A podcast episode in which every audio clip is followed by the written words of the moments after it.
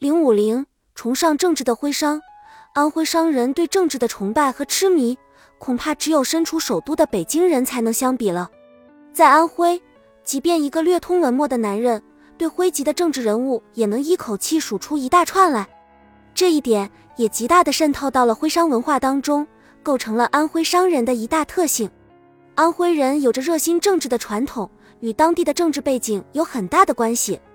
在历史上，安徽的政治家便是人才辈出。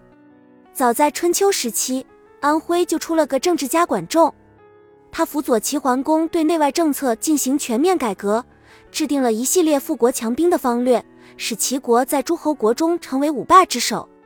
三国时期，两位叱咤风云的政治人物曹操和周瑜也是安徽人。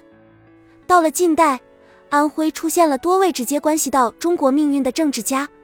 清末最有名的当属李鸿章。新文化运动的两个著名人物陈独秀和胡适都是安徽人。除此之外，还有如国民党将军张治中、共产党上将李克农等都是安徽人。由于崇尚政治，以政治作为、政治才干来衡量一个人的能力和前途的观念风靡全省，因此安徽商人的政治兴趣也很浓厚。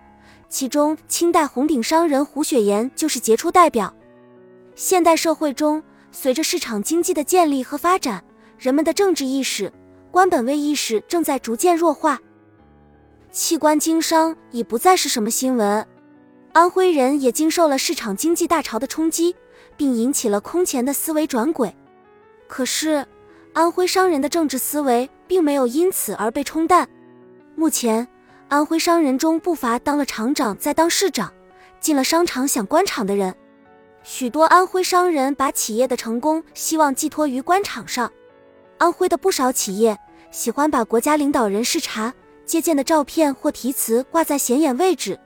有的企业家没有接触过高级领导人，就千方百计去托人去接触，哪怕为此付出很大代价弄个题词，也在所不惜。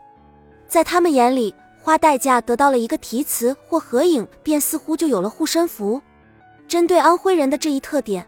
在与他们做生意时，你应注意以下几点：一，在与安徽商家企业打交道时，走政治路子，效果可能要好一些；二，充分的利用政治名人效应，获得商业上的成功；三，给予商人多一些政治上的利益或名誉，往往能获得他们在生意上给予的实力；四，注意迎合安徽人崇尚政治的心态，多打政治牌，围绕政治活动出点子，做买卖。